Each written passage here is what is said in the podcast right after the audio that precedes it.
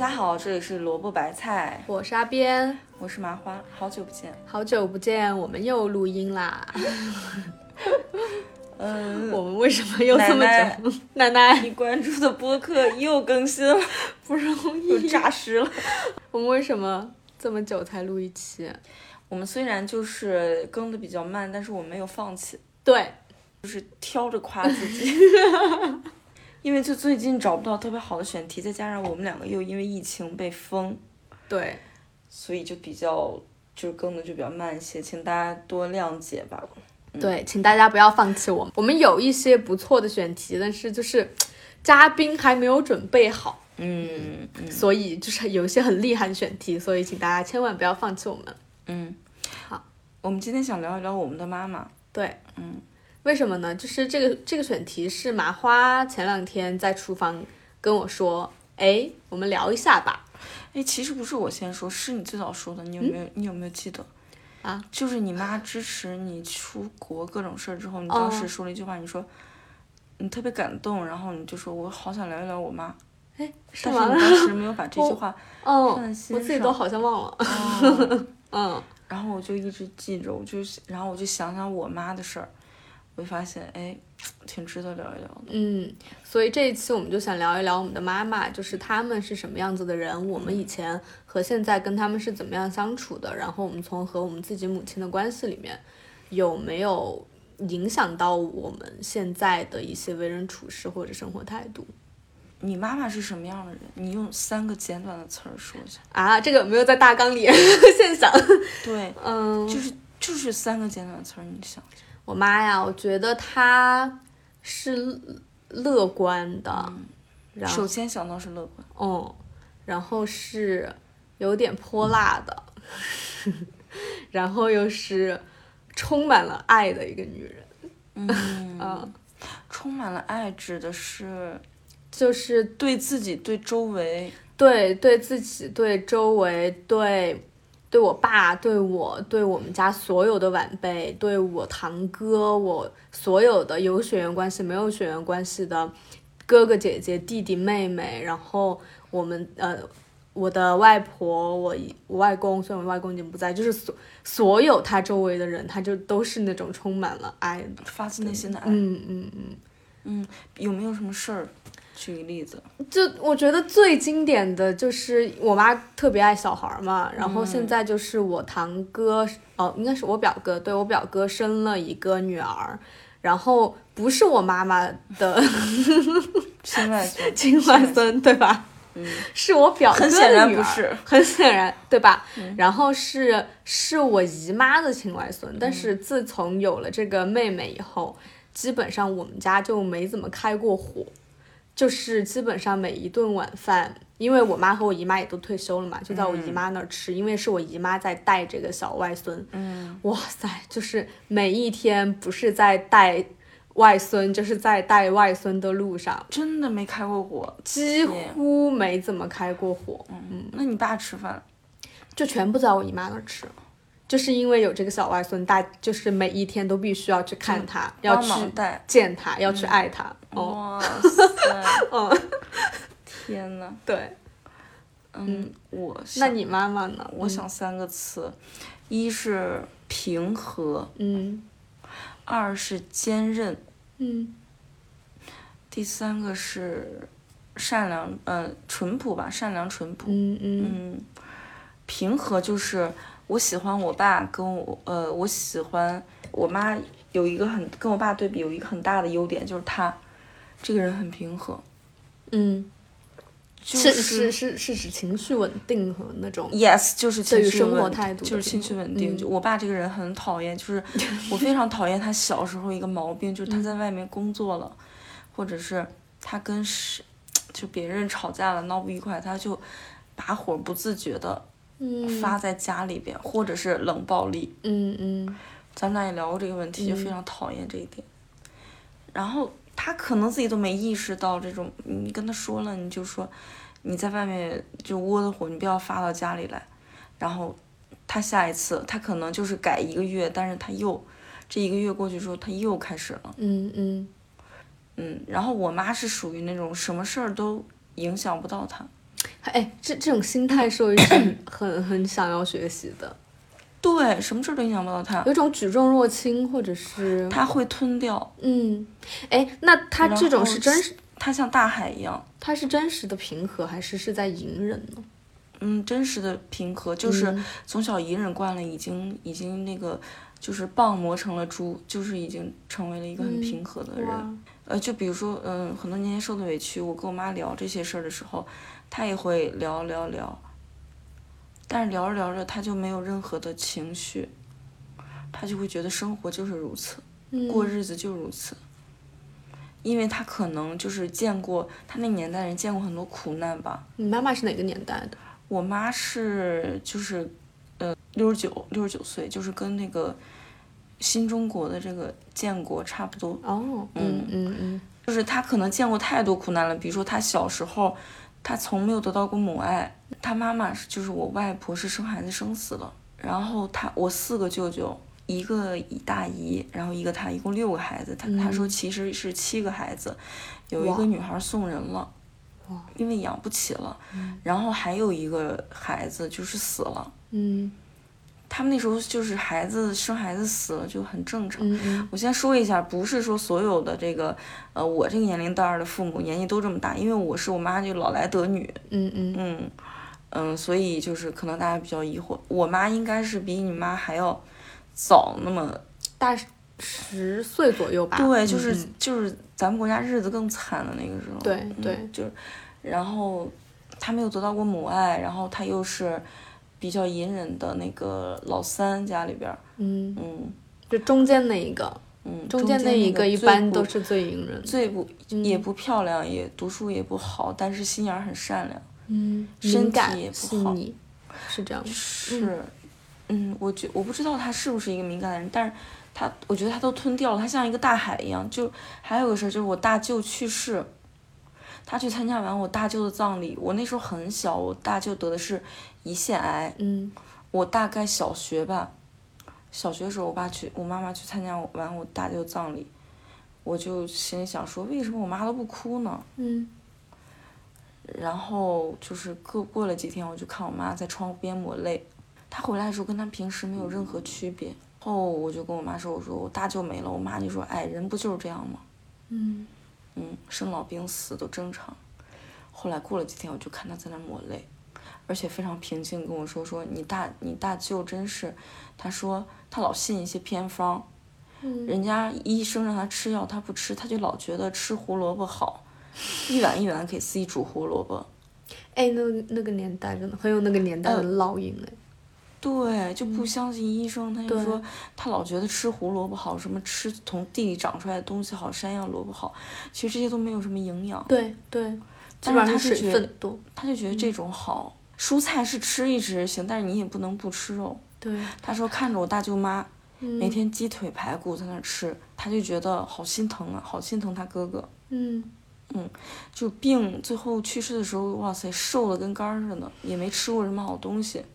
嗯，一辈子都在呃工作，然后养活几个弟弟妹妹，养活孩子，这种嗯，我还挺触动，我就觉得他是平和，然后坚韧，嗯，就连悲伤也是这么的不外露。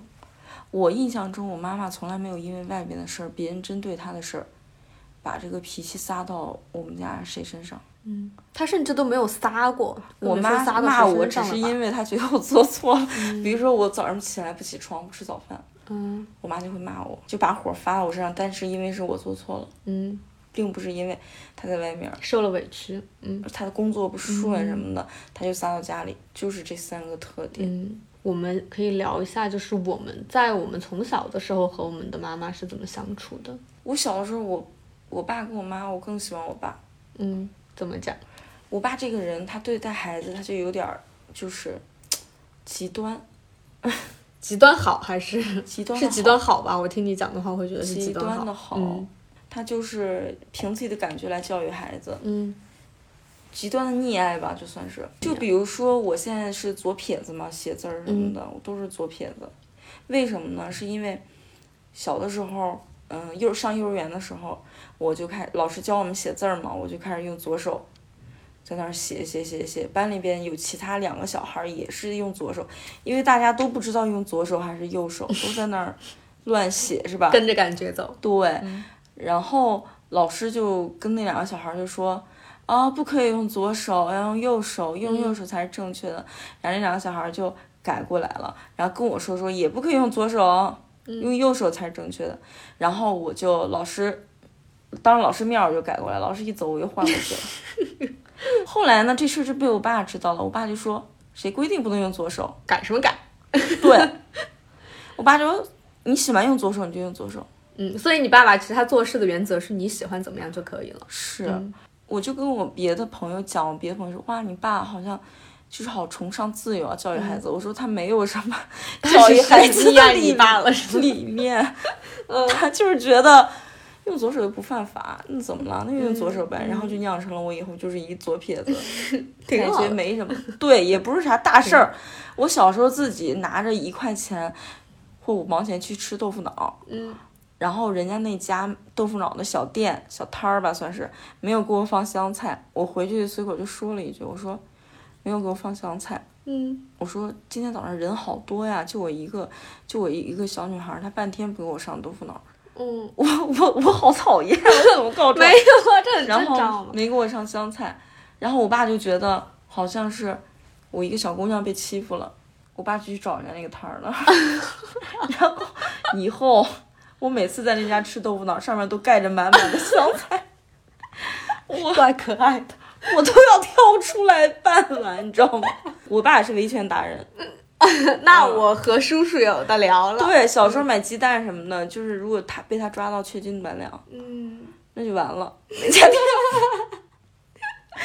砸店。就能吵半个小时，吵到我在旁边都哭了。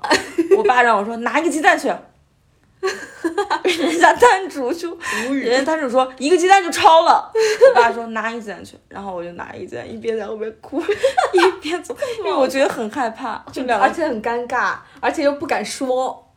我太尴尬个心态了。很丢脸，而且两个大老爷们在这吵架，别人都在看。对，就你一个人在，我我我一个小学生背着一个书包，而且我好怕碰到我同班同学，嗯，就是这种事儿。嗯，对，那你妈妈呢？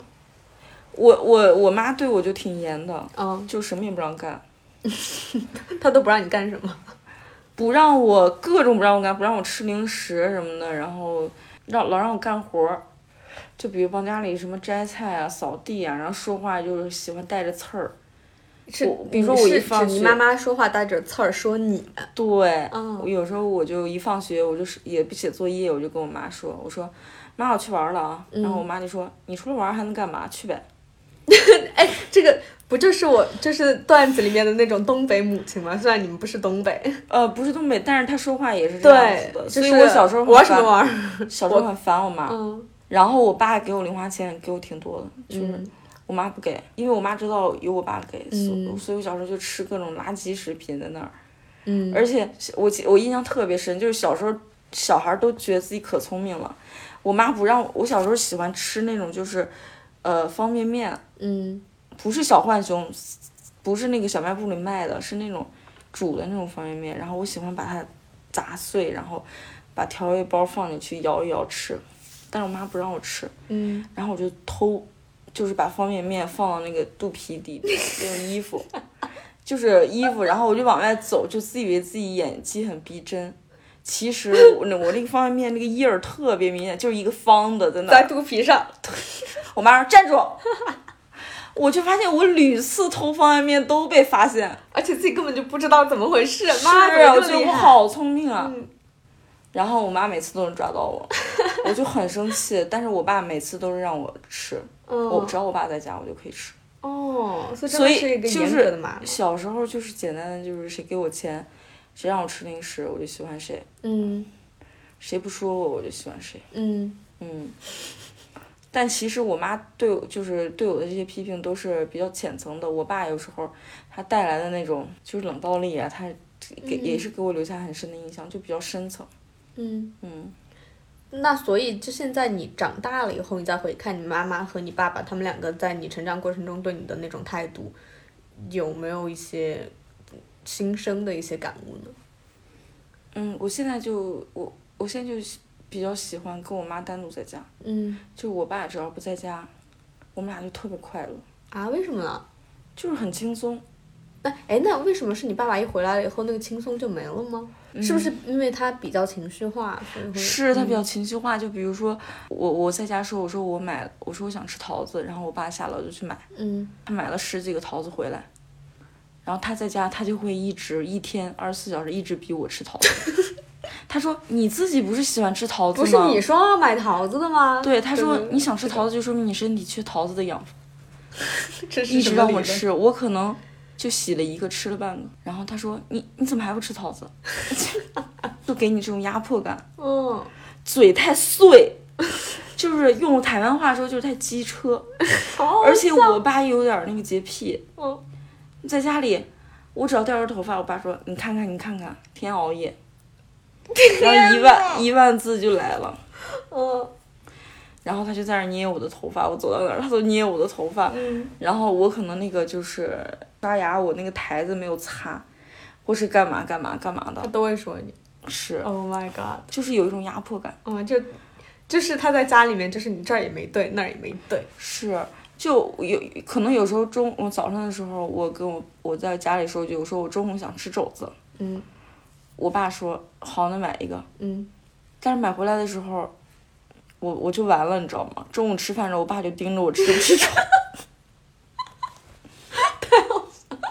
你就完我吃了一口，可能就是那饭快要吃完了，你的第二口还没吃，我爸就说这嘴就是不行，不壮。自己说要吃肘子的时候，我还以为你能下去，你能把这一整个肘子都能吃完呢，就是不吃。怎么这么好笑？对，嗯，就有一种压迫感。嗯，所以当他不在的时候，你和你妈就想干嘛干嘛了。对，而而且我妈我妈从来不管这些事儿。嗯而且我在家的时候，我爸在家，我说点杯奶茶，点、点三杯。我爸这个人就是，好奶茶到了，我爸说真的好喝吗？然后他尝了一口说好喝哎，然后他一下一一下喝完了，他是这样的。他像个老顽童一样的。然后我可能那杯奶茶我要喝到晚上七点，嗯，我爸是磨磨唧唧的，这他什么就是一个什么都管哎，你奶茶喝的多快和多慢他倒说。我爸不仅这样制裁我，他本人也是这样。制裁。就比如说他买回来的杏儿和车厘子什么的，嗯，我就想，他自己就坐那儿，他就他就一下吃完，他不会留到第二天。我不知道为什么他像一个猴子，然后他还要这样制裁我，他就觉得我既然想吃什么东西，我就应该像一个男猴一样，男人一样去战斗，是吧？神经病。真的。然后他要是看我只吃那么一点点，他就觉得我就看着就生气，娇柔就软趴趴的，嗯，就就生气，就他就喜欢，就我同学来我家有一个雷厉风行。yes 吃饭就是来我们家一下吃四五十个饺子，我就我们家有我有一个高中同学就挺胖的，来我们家吃饺子就吃挺多，我爸人家走了之后，我爸说你看人家，嗯，嗯，这就是你的榜样，好笑。嗯哎、说到吃饭这个，我也想起我小时候和我妈，就是一个，也是我妈的一个特点，就是因为我从小就没什么胃口，所以我整个人也是那种瘦瘦小小矮矮的。嗯因为我从小就没有感受到过饿，我从来没有饿过，我从来都不知道饿是什么感觉。我可能第一次感受到的饿都是我上小学，不知道二年级还是三年级了。嗯我每天中午吃饭就是乒乓球那么一个大小的一一小块米和一点点菜就够了，就是跟猫一样，是真的就是跟猫一样多。所以我妈从小就是知道我吃饭不乖，所以我妈一直到现在，我从小一直到现在，就是她看到别人家的小孩吃饭乖，她都会夸，一直到现在哦。就是我但凡有一个什么大学同学，还是什么前同事，还是无论是一个我现在多大的朋友，只要是被我带回了我老家，被我妈看到人家吃饭乖，我妈都会夸。你看人家谁谁谁吃饭好乖哦，就是现在都会夸。对，但是我又在我我在我们家又是那种，就是虽然我吃饭不乖，但他们也不会强迫我，嗯。所以就我们家都是吃饭，哎，你真的吃不完就算了。所以有一次我记得我大概是我大学的时候吧，有一次我一个妹妹，我一个堂妹，比我小十岁，可能也就是上那个时候上初中或者小学什么的，人家一个人来我们家玩儿，然后在我们家吃饭，然后要吃不下了，然后你就看，我就明显发现，就是我妹妹，就是整个人都有一点，就有点难受了，又吃不完，又不好意思说，又是在人家家做客，又不想说，然后我妈。就非常敏锐的察觉，说就非常说没有关系，吃不完就算了，你放着吧，没事儿的。就是因为我们家就是这个样子，但是就是可能在人家家就是饭是必须要吃完的。嗯，我突然想起来，我爸，我小时候就说去，就比如说那个小时候早上起来去上学，披星戴月的。嗯。我跟我爸说，我说我想吃泡面。嗯。嗯，我。我我可能要赶早自习，所以我可能五点半就起来。我爸也跟我起来。说实话，我爸比我妈勤快多了。嗯。我妈还在睡觉，我爸起来给我煮早饭，然后给我给我煮泡面。然后我爸他对我的这个长个儿跟长胖，嗯，有一种急于求成的感感觉。他他给我盛的那个面，就是汤特别少，嗯，全是干的，全是干货，没有实货。他就觉得。他这个人就是有点单纯，然后有点傻直男的那种极端吧，就是还是他觉得多吃干的就能长高长壮。给我盛白米饭，盛的就像珠穆朗玛峰一样冒尖儿。我说爸，你这样给我盛，我一点食欲都没有，我可能一口都吃不了，你还不给我少盛点儿。我爸就说啊，行行行，吃不了我吃。就在吃饭这件事上给我造成巨大的制裁跟阴影。我现在家里不敢说我喜欢吃什么。哦，因为你你你说完你就完了。哦，就是我买的东西你就得吃。我妈不会这样，得都吃完。嗯，我妈就是顺顺从天意，然后顺其自然。你想吃就吃，嗯，不想吃就不吃，不想吃就剩着。那嗯，那在你长大的过程中，有没有什么你妈妈就特别在意的？哦。有，就有时候，我因为我身体就老是不太好，底子不好。有我住校，我从初中开始住校，每次回家的时候就会带着一身病，就比如说咳嗽一阵，或者就是，啊，这手腕什么骨折了 啊，小时候就这样，或者是这个指甲被被夹了就掉了，就是我小时候就是只要有一些紧急回家的情况都是这种。嗯，或是发烧了，嗯，然后我妈就会很生气，然后很心疼，就会骂我说：“怎么人家别的孩子都能把自己照顾好，就你就不行呢？每次都这样。”嗯，每次读过书回来，读的好像是去上战场那样，回来回来就是一身毛病，然后伤痕累累的。对，然后就赶紧给我去拿药啊什么的，陪我去拿药什么之类的。就，那你小时候你喜欢你爸爸还是喜欢你妈妈？这真的是一个灵魂拷问，我从小没有思考过这种问题。我没有一个明显的偏好，哎，我觉得都差不多。小时候你的零花钱是？零花钱也都是这个给点儿，那个给点儿，好像没有特别的一个，就是这个人给我零花钱的这种感觉。那从小谁管你比较多？也都管，就是但是从小的话，可能在我学习这方面就是。我爸是那个从小就每天起来送我上学的人。哇，你爸挺勤勤快。嗯呢，我从小学一年级到小学六年级，就是我还在老家上学的时候，就是我爸每天上午送，中午接，下午送，下午哦下，然后就不接了，反正就一天三趟都是我爸。哦，然后我妈这些我妈就不管，但是在其他事情上我妈就管，妈又要管我。考多少分啊？然后，所以我考差了就不敢跟他说的那种。哦，你你爸妈对你学习管挺严了？也没，其实也不是那么严。他们就是，其实因为我从小就还算自觉嘛，就他们就是希望我是一个成绩好的人，然后我自己也希望我是一个成绩好的人，所以在这方面就是没什么矛盾。他们对你有一个希望，就比如说我小学升初中的时候，他们就。他们对我的希望就是一定要去成都读书，中学的时候，所以就是带着我小学毕业的时候，我妈我爸就带着我在成都考那种私立的初中，考了七八个学校，就狂考，然后最后就上了一个成都的，应该算成都最好的私立中学之一。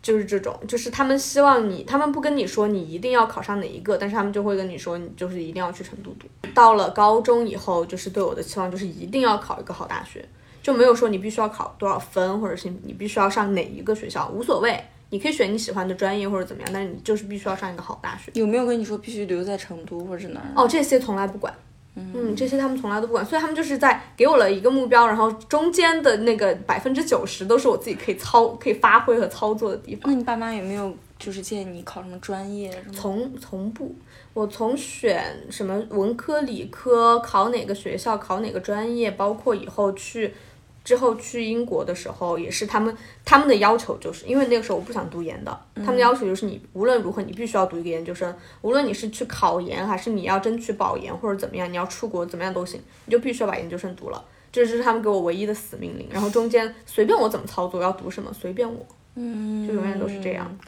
给你画个终点，过程咋的都行。，对，过程我咋的都行。对，那你从小是不是学习就名列前茅？但是中间也是有一些波折的，就是因为我们那个小学，就是我我老家那个地方是，呃，是一个教教育水平一般嘛，反正就是肯定赶不上成都这种地方。嗯，然后我中学的时候去了成都数一数二的一个外国语学校读书。然后我去的时候，我第一堂课我就被深深的震撼了，就是那个英语课，因为在我们学校里面，英语课是全英文的，就是在英语课上，老师一个字汉字都不会跟你讲。从初中初一的第一堂课就这个样子。嗯我当时去的时候，我觉得完了，我一个字都听不懂。嗯，那个时候我的英语词汇量就是只会 apple 和 banana。嗯，然后那个时候我们班上基本上至少一大半的同学他们是能够跟上老师的进度的，但是我一个字都不懂。嗯，所以在我刚刚开始去成都读书的时候，我非常的不适应，而且那所那所学校很贵。嗯，就那所学校是一个就是成都的有钱孩子都在那儿读，然后我是一个外地来的，就是跟他们比起来家庭非常一般的，然后见识又没有他们广的一个外地小女孩。哇塞！我去了以后，我整个人都不好了。然后那个时候就是压力大到，就是我会算，我会算我一年的学费有多少钱，我爸工资是多少钱，我妈妈的工资是多少钱。那么小你就算，我我初一的时候记得非常清楚，初一的时候在晚上在宿舍里面睡不着觉，我就算我爸妈他们每一年每一个月要存多少钱，第二年我们家才交得起这个学费，哦，你那时候就知道你爸妈的工资，我知道的。天呐，好懂事的小女孩。那个时候，然后我又有一点跟不上，我又有点，说实话是有点吃力，我有点跟不上，但是我又知道这个学校有多贵，嗯，然后我我从小从一年级到六年级，我都是那个班上成绩好的，嗯。我就不愿意当那个班上成绩不好的人，嗯然后一直到就是中途有一段时间到初二，就是那个成绩都没有特别有长进，可能在中班上一直就是中间，甚至有些时候中下。我记得有一次就是考完试以后，就跟我妈打电话，两个人对哭，就是不知道怎么办了。嗯，没办法，就是我我也觉得我很努力啊，就是我也没有不学习，我觉得我很努力的在学，但就是上不去。上不去。嗯那你妈妈怎么说？哎，我都忘了他那个时候怎么说的，但是也就只有自己努力嘛。他从来没有把什么这个学校学费有多贵，或者是怎么样这种东西说给我听，就是从来我们不聊这些东西，没有给你给过你从来不给我这但是自己会都是我自己给我自己的。对，天呐，嗯嗯因为 为什么会给我自己这种压力呢？因为第一是我知道我们学校的学费多少钱，第二我也知道我们班上那些同学他们的家庭是有多好。我们班那个时候就是班上有家里开着玛莎拉蒂来接的，就是不止一两个。那些同学的吃穿用度，有些时候是超出我的想象力的，就在那种班上，然后的同时大家还很厉害，嗯，嗯，就是给了我小小的我一些就是巨大的我们想象中的那个富家子弟应该都是对玩儿，然后那个不好好学习，但是人家又有钱又努力，又优秀。成绩又好。对，这就是我刚刚开始见见世面的第一个世面。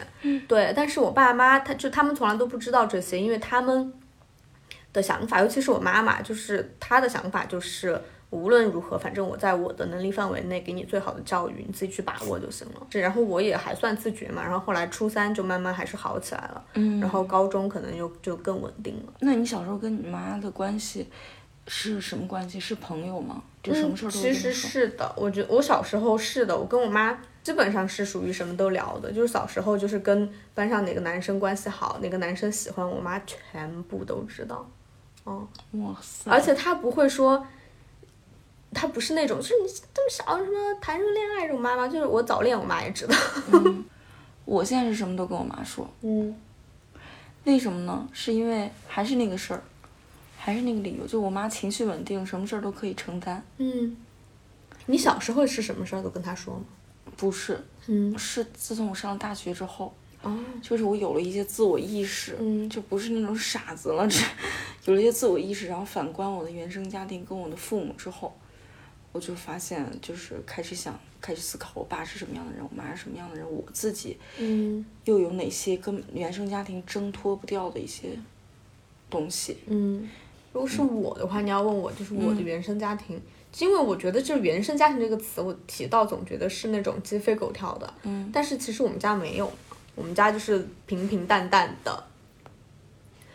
所以你要说，如果是我的原生家庭，我的父母给我留下来什么，就刻在我骨子里面的东西的话，我原生家庭并不一定都是负面的，就是嗯。就并不一定是鸡皮疙瘩，就是你的这种性格，嗯，你继承了你爸爸妈妈好的一些东西，这也是原生家庭带给你的。我觉得可能有两点吧，就是第一点是我，因为我父母他们就是永远在，比如说你看，在我从我读书这件事情，就是能看出他们就是希望在自己能力范围内给我最好最好的东西。嗯所以我当我看到，怎么说，就是比如说在我中学的时候，我看到我班上那些同学，我一方面就是我知道我们家条件没有人家好，但是我第二方面我又。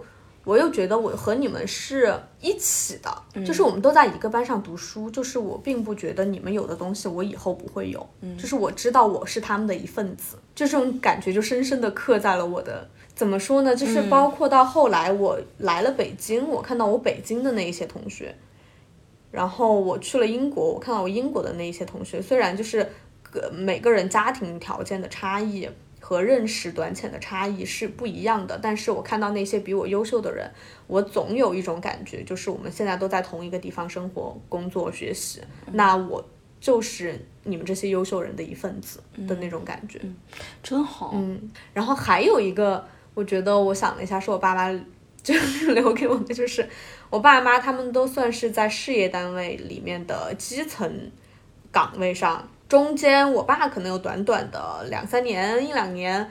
呃，当过官，然后又不当官，然后都不算是官，可能就是一个小小的部门负责人之类的这种，一生一直到他们，我妈妈已经退休，爸马上要退休了，就是一直都是比较基层的岗位，就是，但是就是人家家的爸妈，这样说，我妈听到不会打我吧？人家家的爸妈就是就是永远就是在升职，或者是在职场上面就是在往上升，但是我们家就是好像从来都没有，淡泊名利。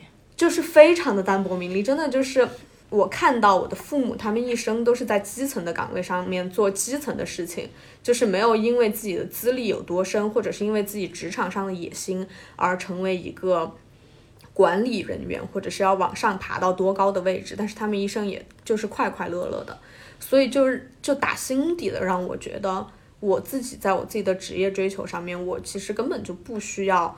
往上冲到多高或者多成功，我对这个职位、对这个级别有什么样子的渴望和要求，我自己就丝毫没有，因为我知道，就算你一生都是在一个基层的岗位上，就是这样兢兢业业的工作，你也还是可以很快乐。哇，这是真好。嗯，对，因为我看到他们就是这样子过来的，我知道这件事情是可以的。嗯嗯，那你呢？有没有你有的原生家庭？有，我就是觉得我们家遗传给我的就是要就是极度节俭吧。然后到我这儿，因为我常年在外面上学，可能受他们影响小一些，我到我我我做到了节俭。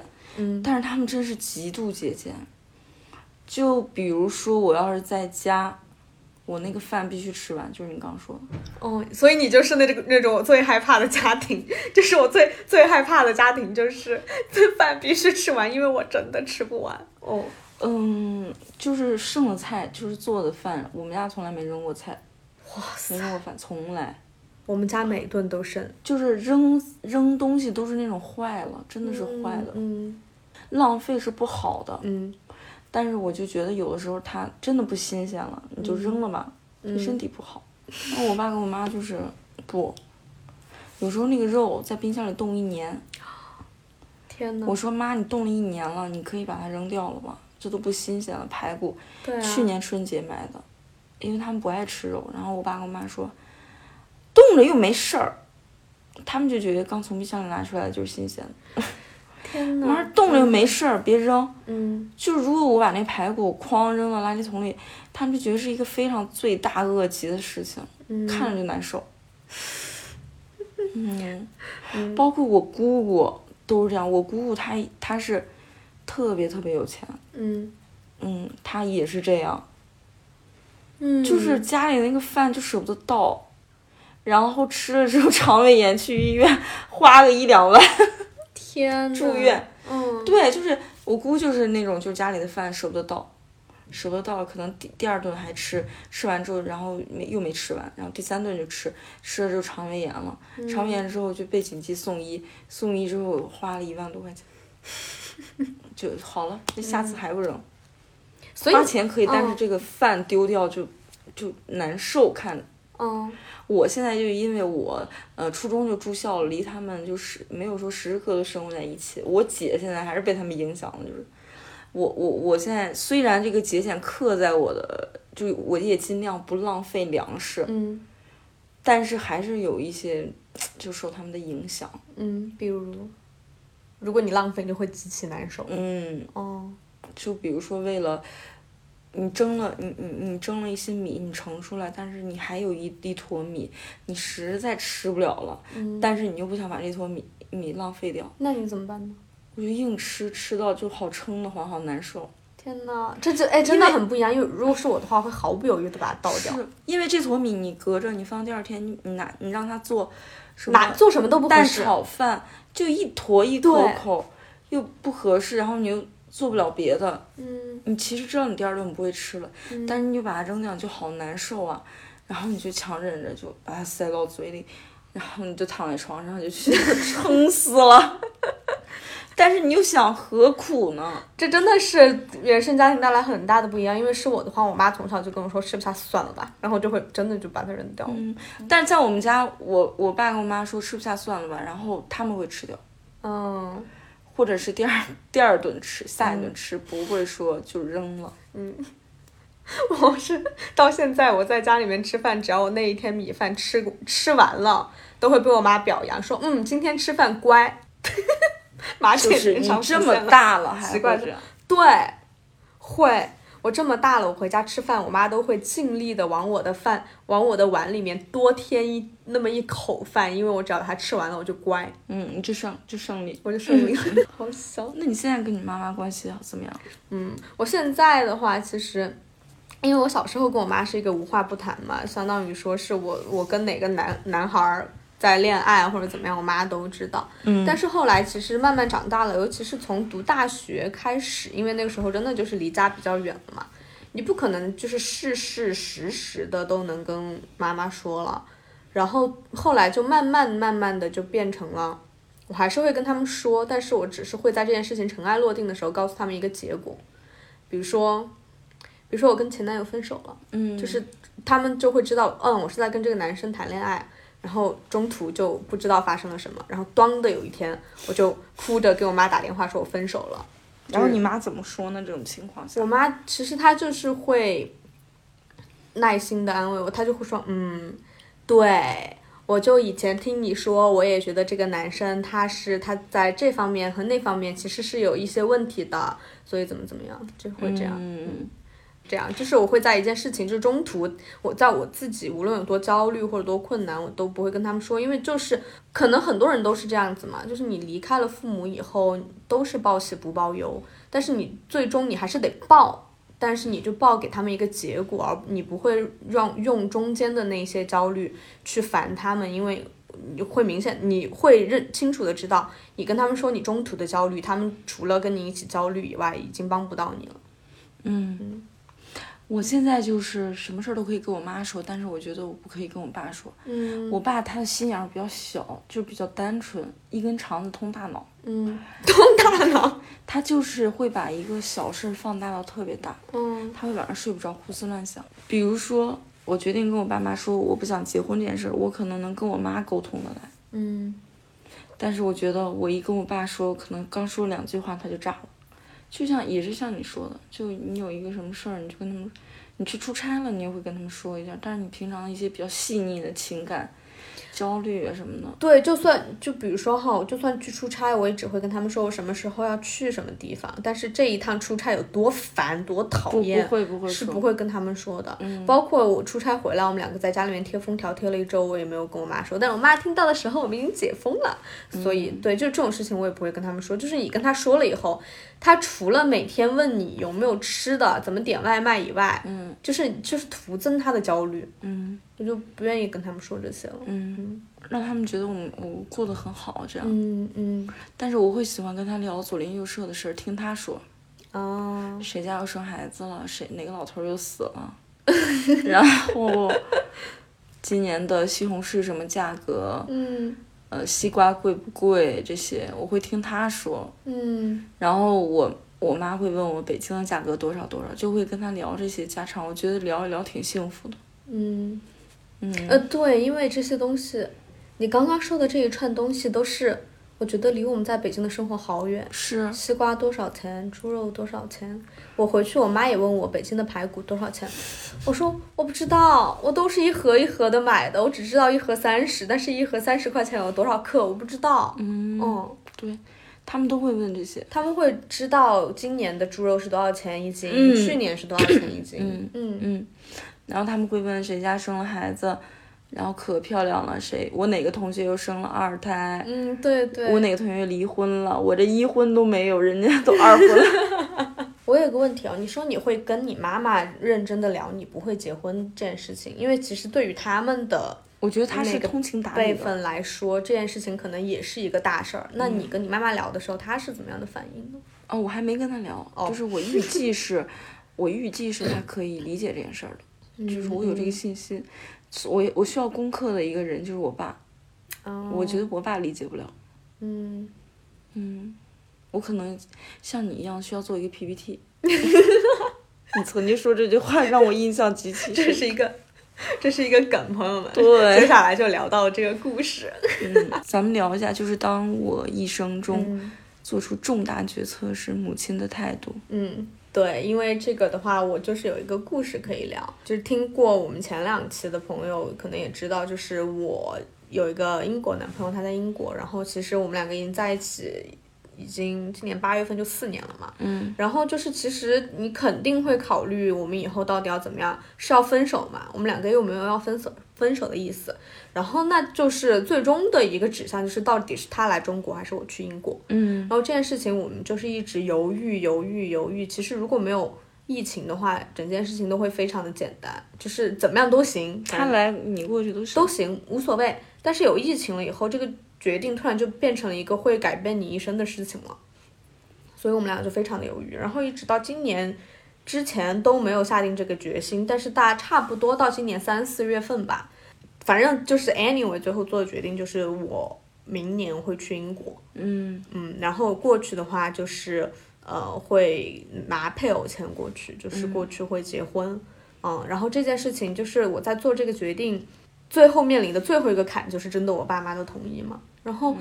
唉，我就是从三月份，我是今年五月份跟我回回家过五一的时候跟我爸妈说的，然后就大概就从三月份到五月份中间的这两个月，一直在酝酿。一直在酝酿，就是我酝酿我要跟他们说什么呢？我中间会告诉他们为什么我去英国发展这件事情更好。我要告诉他们，我不是单纯的为了一个男人去的英国，我去英国是我本来自己在当年认识他之前就希望自己有的一个呃的一个梦想吧。然后我要告诉他们，去英国以后那边呃找工作没有问题，然后我在那边为什么可以赚更多的钱？我在那边如何能够得到更多的假期？比我在北京的时候可能可以回去看他们的机会更多。就这这一切，就是太多的问题，太多可以被他们质疑和可以被他们挑战的地方。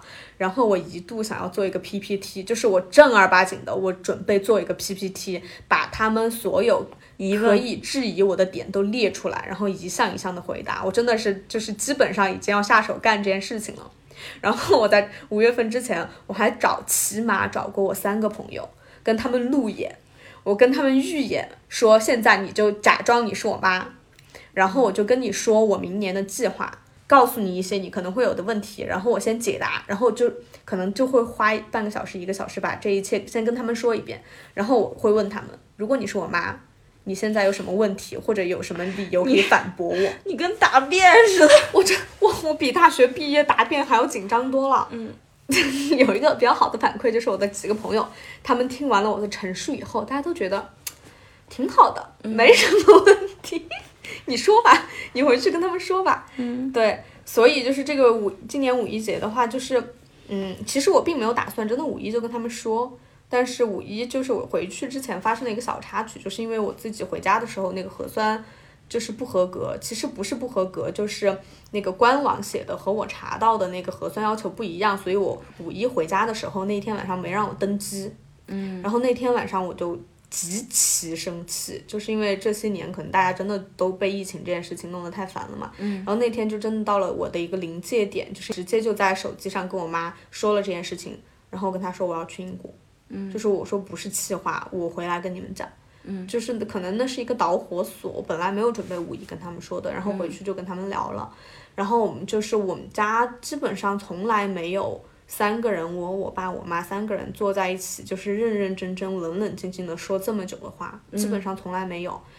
那天晚上回去，就是跟他们，也是跟他们讲了，就是我跟我朋友们路演的时候说的那些所有的东西，我是怎么样打算的，然后以后我会怎么样，然后在那边可以得到怎样的福利，然后我回来看他们的频率是多少。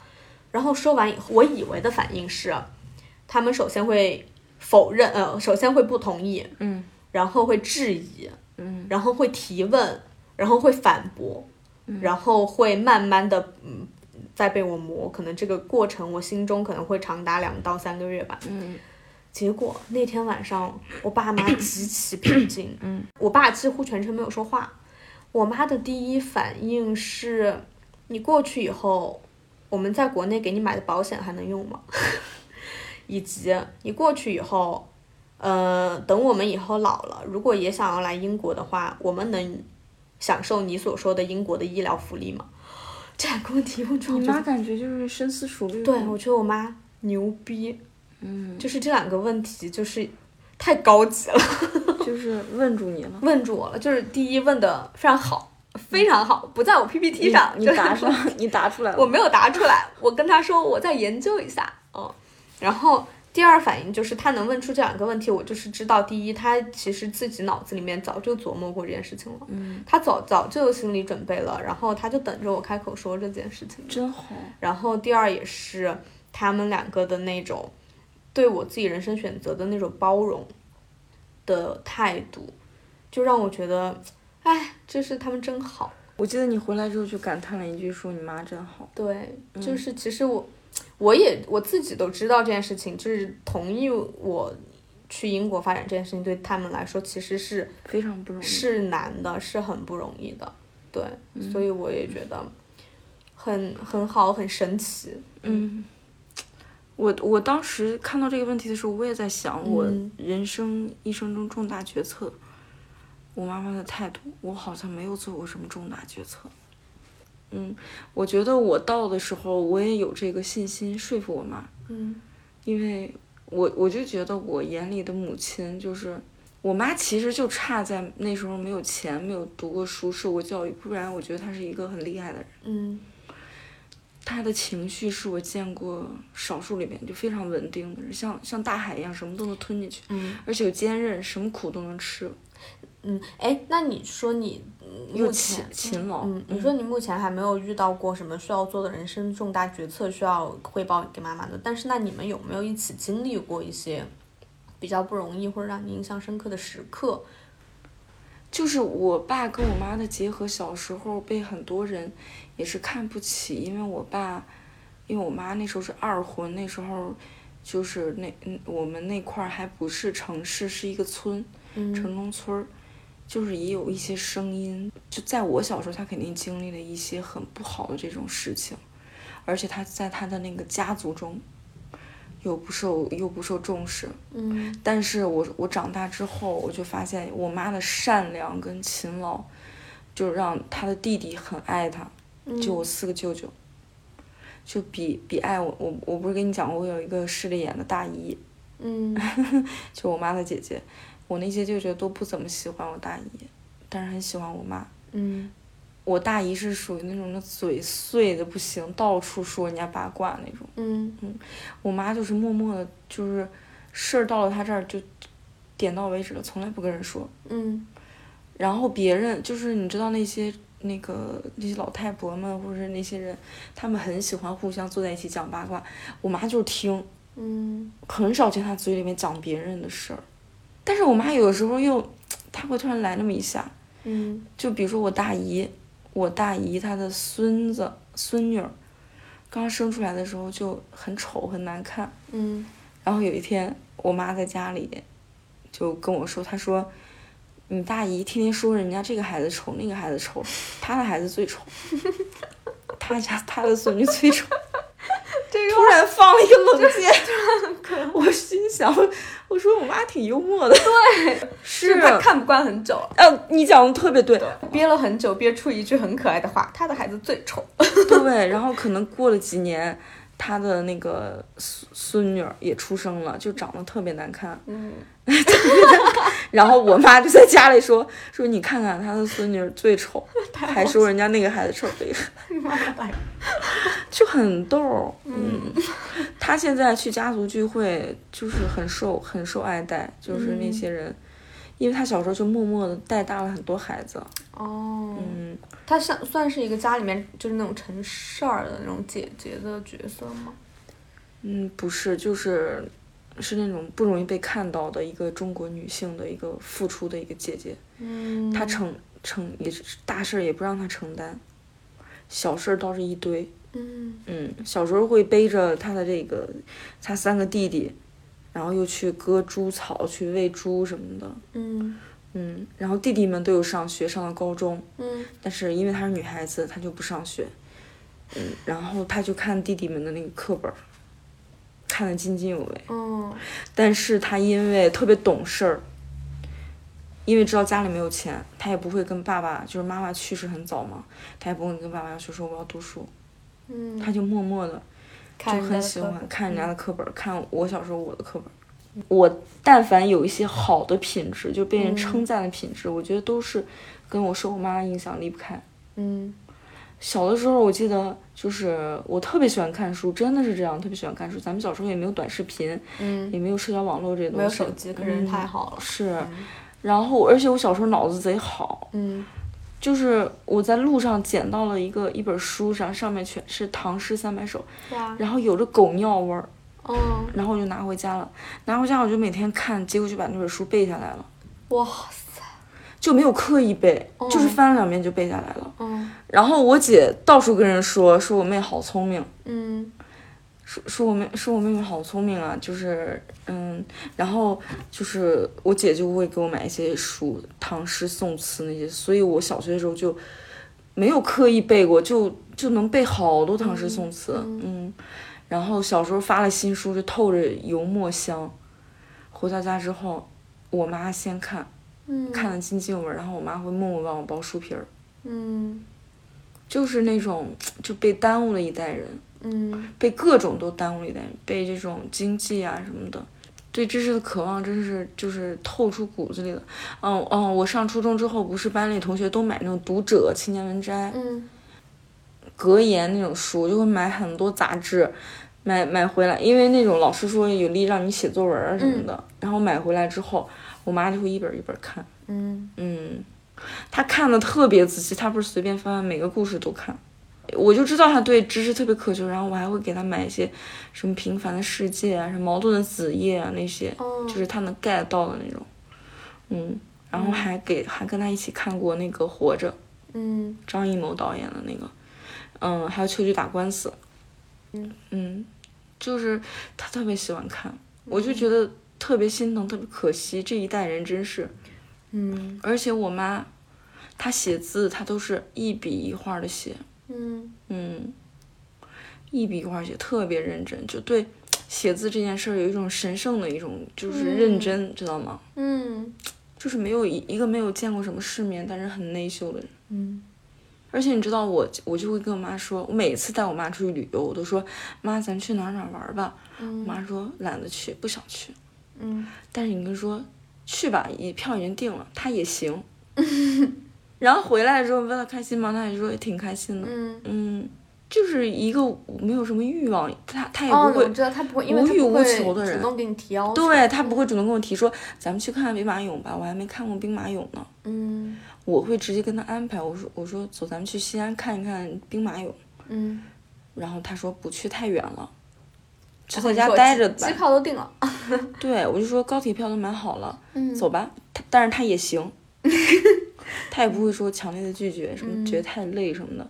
而且他真的是一个很细腻、很精致的一个人，就是很不是那种精致哦，我知啊，道。就是我妈我小时候的校服，嗯我不，我就特别讨厌让我爸给我洗，为什么呢？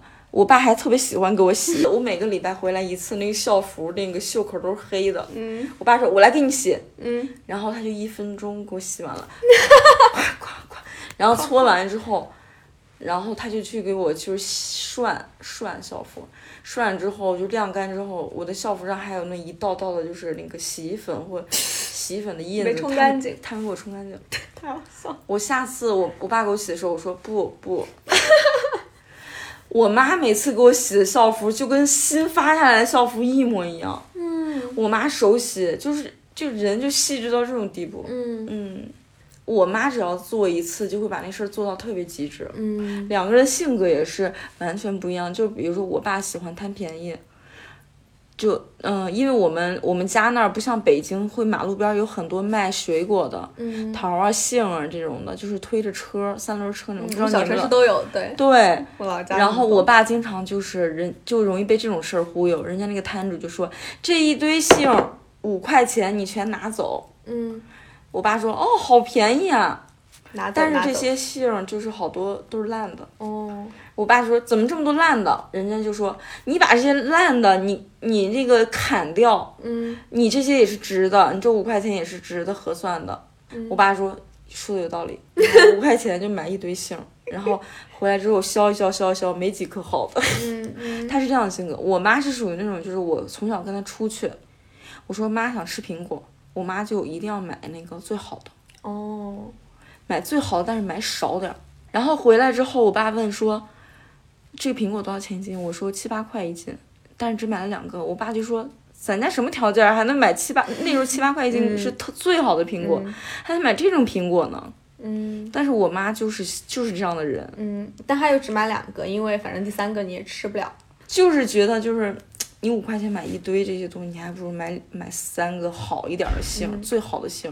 那我们我们说一下我们妈妈他们的性格对我们现在的影响吧。对我的影响就是，嗯，凡事都觉得就是顺其自然，嗯然后还有一个就是情绪稳定，嗯情绪稳定特别重要。嗯还有就是，我觉得节俭是一挺好的习惯，嗯但是不要过度。但是节俭确实是一个很重要的习惯。嗯为什么呢？就是我知道我妈这种人，我爸跟我妈这种人，他们永远能活下去，他们手上永远有钱，他们从不挥霍，嗯，这是给我的东西。只要你不挥霍，只要你不要把一块钱当两块钱花，就是你永远都能活下去。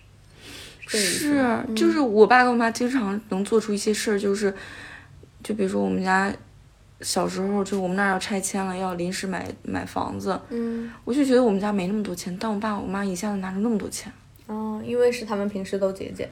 对，我说怎么拿出这么多钱？嗯而且我读大学的时候，我的相机、我的电脑都是我们班里就数一数二好的，也不是最好。我说哪来这么多钱？感觉我们 对，就是他们永远就有一个存储的习惯的，嗯嗯，永远就想着明天。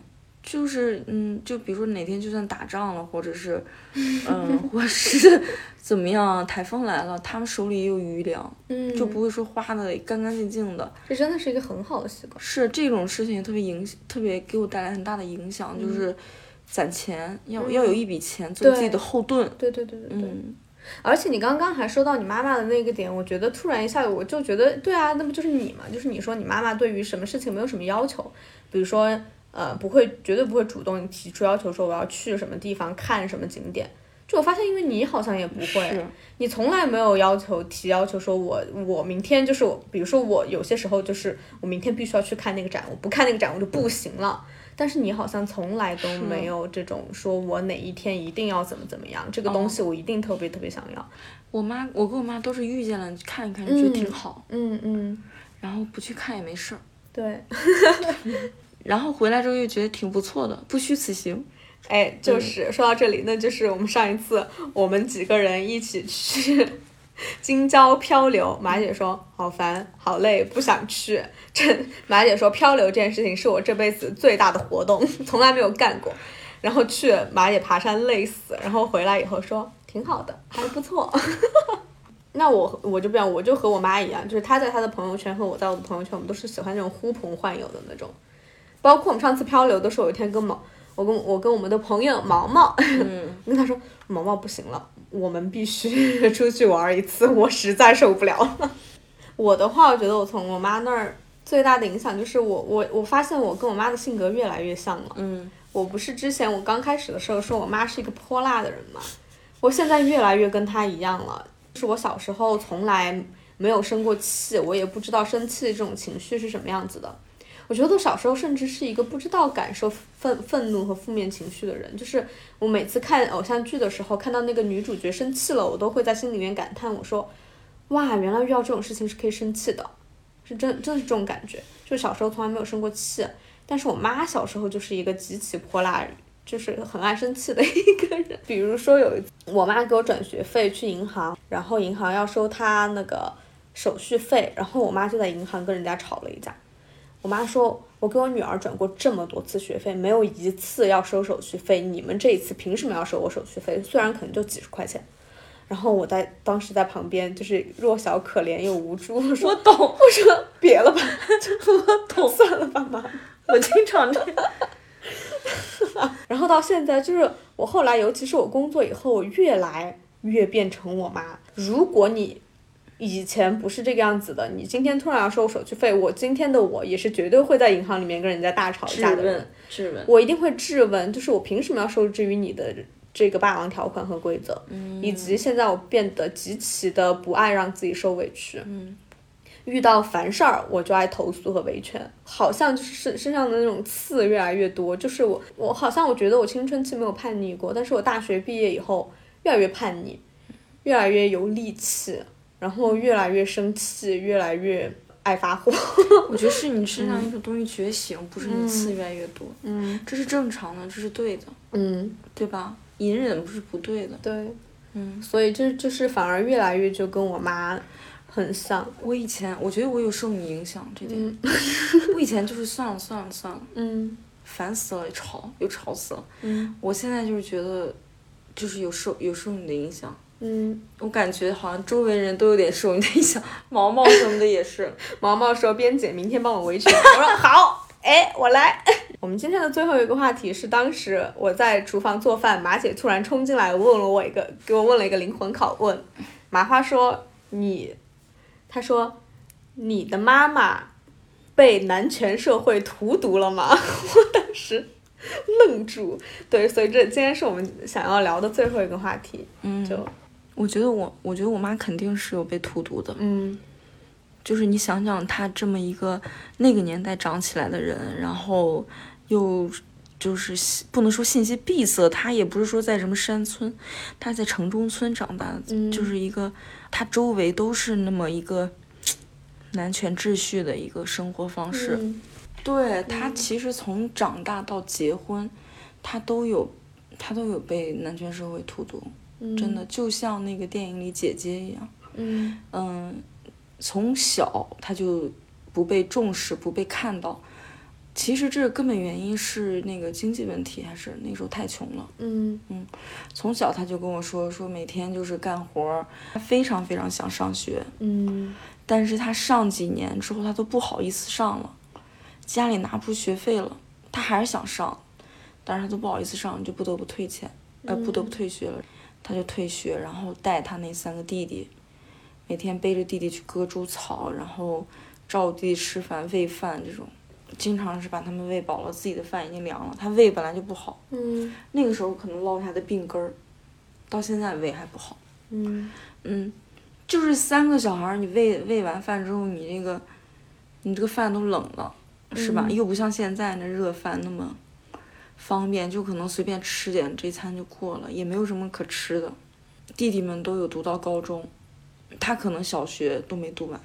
我大姨可能就觉得女孩子就不应该读书，嗯然后她自己也是小学没有读完，嗯嗯，就这样。但是我大姨她是属于外向性格，风风火火，她不爱看书。我妈是属于真的很爱看书，很爱读书，就内敛，嗯，嗯内敛。然后她从来没有抱怨过，她就觉得都是这样，大家都是这样。她从来没有想过，就是凭什么男孩子应该那样，女孩子应该这样，嗯。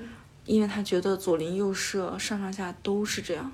嗯。嗯，包括他结婚之后，我我爸对他的一些压制，就是我爸他是一个，他对我的爱是非常非常满、非常非常多的，嗯，嗯就是从小给我提供了，不管是小时候比较家里比较穷的时候，还是现在后来家里的条件好了，他都给我提供了，就是他能提供的最好的，甚至再往上一点。你知道我读大学的时候，我是我们班生活费就是特别多的，嗯为什么呢？是因为我爸送我去上大学的时候，他就就他先给我打一万块钱，我在学校待三个月，嗯他先给我往卡里打了一万块钱，然后就我出发那天，他就会在家里面特别焦虑，就觉得我又去上学，他舍不得嘛。嗯走着走着，他就会再给我往包里塞五百，哇然后去上公交车之前，他又难受的不行了，再给我塞五百。他这些都不会都不跟我说，然后我爸是属于那种就是非常的焦虑，就是他每次，嗯，他都会就是离离出发前一个小时就带我到了火车站，嗯然后我们就在那儿候车，他又觉、啊他又觉得不能让我女儿受委屈，嗯他又会给我塞一千。哇然后等我到了学校之后，然后我可能从包里又掏出四千现金。天呐，那时候我只在学校待三个月，然后你想想我的零花钱有多少？天对呐对，比然后我现在 而且而且我爸，对我跟你说，我读大学的时候比我现在生活费多多了，那时候超富裕。而且你知道，我爸他是为了让我好花钱，那他就会给我换成五十、二十、十块。而且我在读大学，爸爸很细腻，他一点都不我现在包里也有，哦，就是二十、十块那种。天呐，因为我爸说，要不然你有一天手机没电掉水里了，嗯你可以用这个打车回家。现在年轻人什么都打车回来，嗯你要不然你手机没电了，或者是你手机丢了被偷了，你这个包里永远要有现金。他对我这种细致，就是我就觉得任何男朋友、老公都做不到的。嗯嗯但是我已经习以为常，我甚至觉得是一种情感压制。嗯嗯，但但我爸对我真的是特别好，但是他对我妈真的没有很好，因为他一一生的工作都没有到一个很高的成就，甚至是没有什么成就，是一个非常普通的人。然后他就有时候就有一些大男子主义，想在我妈面前耍一些威风，嗯各种小事儿他都要耍威风。比如说，我会说我妈做的饺子好吃，他就不服，他就自己做饺子，硬要得到我的夸奖。嗯，然后，但其实非常难吃，就是那你会夸奖他吗？不会。他这种时候都要争一个厉，比我嗯妈厉害。然后我妈说一个什么，就比如说，她在电视上看到了什么德国、英国的事情，她看到了，我妈说你懂，我爸就会说你懂什么呀？德国、英国啊不是这样的，巴拉巴拉巴拉讲一堆，他就会处处言语上压制我妈，让我妈觉得他比我爸低一等，就是什么事儿都不如我爸，他经常这样。这真的还蛮典型的中国冷暴力、大男子主义。我爸不敢这么说我，嗯，我爸对女儿真是百因为他跟你不是那种需要争夺权力的那种关系。你说你这句话讲到点上了。我现在越来越听我妈的话，我不听她的话，嗯然后我爸就很恼火。他有一次用我妈的电话给我打电话，他的手机没电了，嗯然后我一打我就说妈，然后我我爸就说是我，他就觉得因为打这个电话之前，我刚跟他吵架，哦，因为我不听他的话，哦，他让我干这干那，我不想干。我爸就很生气，我爸说：“我怎么老听我妈的话？我妈就是没见过世面，就是一介妇女村妇，嗯就他觉得他自己可厉害了。但是我为什么不听他的话？因为他从来不知道反思自己。嗯嗯，所以我觉得我妈这种性格静默的、不爱说、归顺的这种性格，真的有他很多年的这种男权压制。嗯但是你跟我爸好好说这件事儿，他又理解不了。刻在他骨子里面，是，就然后男性一定要压女性一头的。是他的那个文化水平和认知水平就在那儿。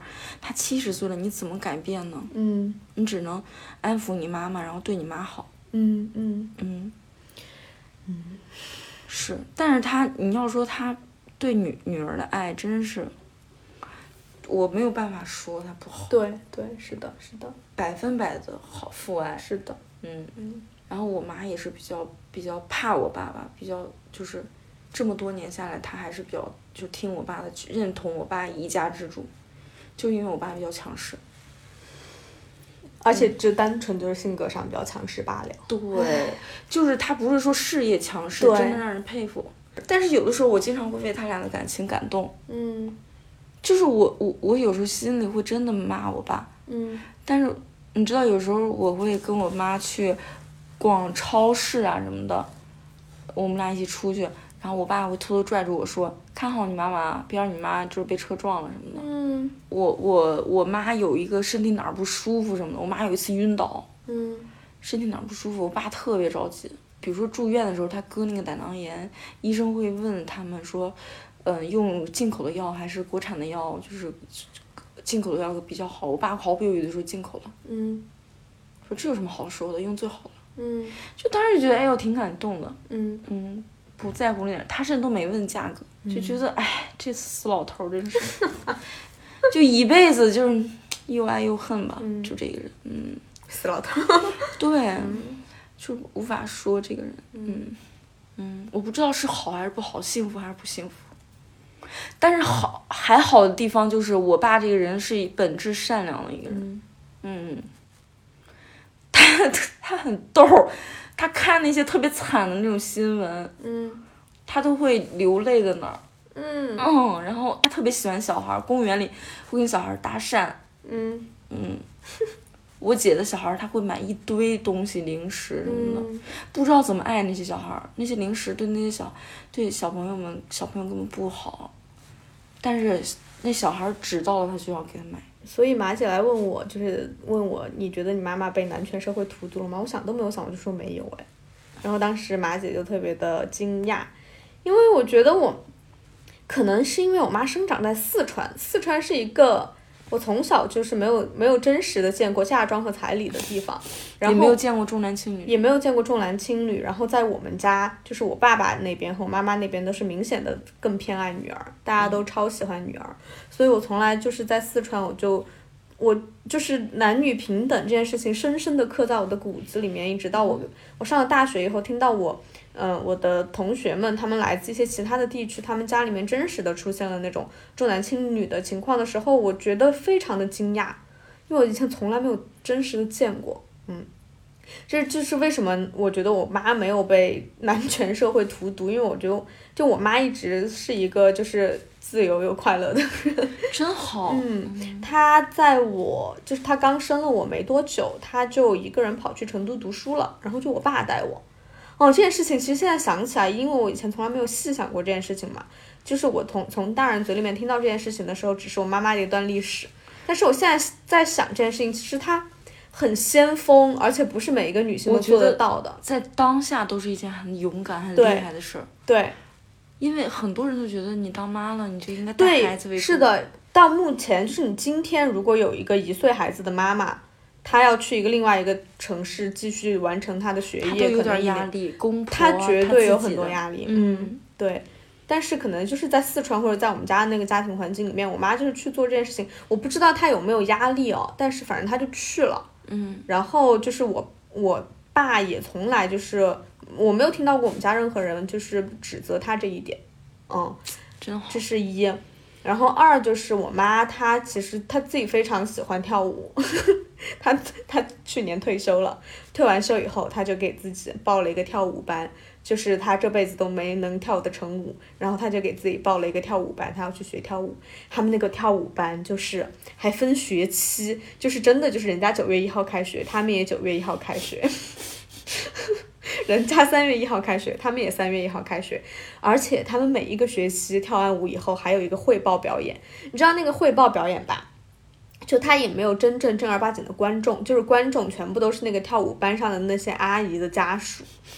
然后我非常印象深刻的一个场景就是有一次我回家，大概是，哎是十月份还是反正某一次放小长假回家嘛。然后那天早上刚好遇到我妈跳舞班那学期结束了以后的汇报表演，然后她是和我姨妈一起去的那个跳舞班，然后早上七点钟，然后姨妈就来我们家，然后就起床给他们两个化妆，然后化完妆以后，我爸就带带带着他的相机，然后风风火火的送他们两个去汇报表演，然后就在下面给他拍照。然后那天我没有去看我妈的表演，但那天早上我跟我妈和跟我妈给我姨妈化妆的时候，那个场景就完全让我想起了我幼儿园的时候。就是有一些六一儿童节的汇报表演，然后早上就是我妈就会来给我化妆，然后我爸就会拿着他的相机，然后在下面给我拍照，然后就是完全就是那种角色调换，然后今天是我早起给我妈化妆，然后这件事情就让我觉得很有意思，真幸福，很幸福。然后后来因为我跟我现在的工作有关嘛，我们现在的工作其实也是就是嗯广告和公关相关行业嘛，然后。就会给很多客户写很多这种视嗯商业化的视频策划，然后我就把这个故事，就是嗯一个退休的妈妈，她喜欢跳舞，然后她的女儿有一天在她要表演的那一天早上起来，像她像她小时候在幼儿园，她妈妈给她化妆一样，那天早上帮她妈妈化妆，然后也是这个爸爸端着他的相机，然后去以前是给幼儿园的女儿拍照，然后现在是给他退休的老婆拍照。就这这这故事，我起码给三个客户写过，就是最后虽然都没有拍出来，但是我就是就是我妈启发我的这个故事，我就我就非常希望有一个慧眼识珠的客户可以买下这个故事，然后把它拍出来。嗯，真好。嗯，真好。我觉得边你真的活在一个特别幸福的家庭，你已经超越了全国百分之九十，因为你的家庭就非常的。没有任何的卷，发现没有？哦，这也就是我爸也不想压制我妈，他也压制不住，就是对事业也没有什么追求，对，就幸福快乐就好，对，简单快乐就好。他们一直都是这个样子，对，然后用言行影响着你，嗯，特别特别好，嗯，虽然但是但是我觉得我爸妈也挺好的，对，其实他们有他们自己。对，感受幸福的方式。他们这样子有优点有缺点，完全有的时候也不是他们的错，因为他们生活在一个嗯没有情感沟通，然后缺缺衣少吃的一个年代，用他们双手，我觉得已经非常的感激，已经非常好了。而且你想，至少在你成长。的过程中，就是在我们成长的过程中，虽然不是富裕家庭，但是都是衣食无忧的。对，嗯，给了我们自由。对，对，这一点真的我觉得还蛮难得的，因为其实我们这一代，我们九零后，我们的父母可能就是六零后或者五零后左右，他以他们的认知，就是能够真的完全放手给子女自由，就是至少我们两个现在都有条件来选择我们自己想要的生活。是。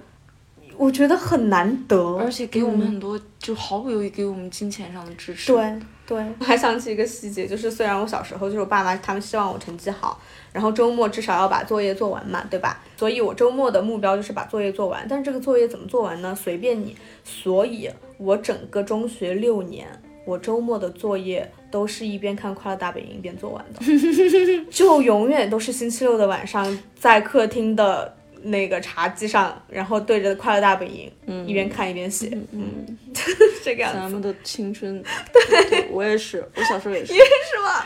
对，我小时候也是，然后爸妈也不管你。对，反正你就搞完就可以了。我妈经常说，你写不完有老师骂你。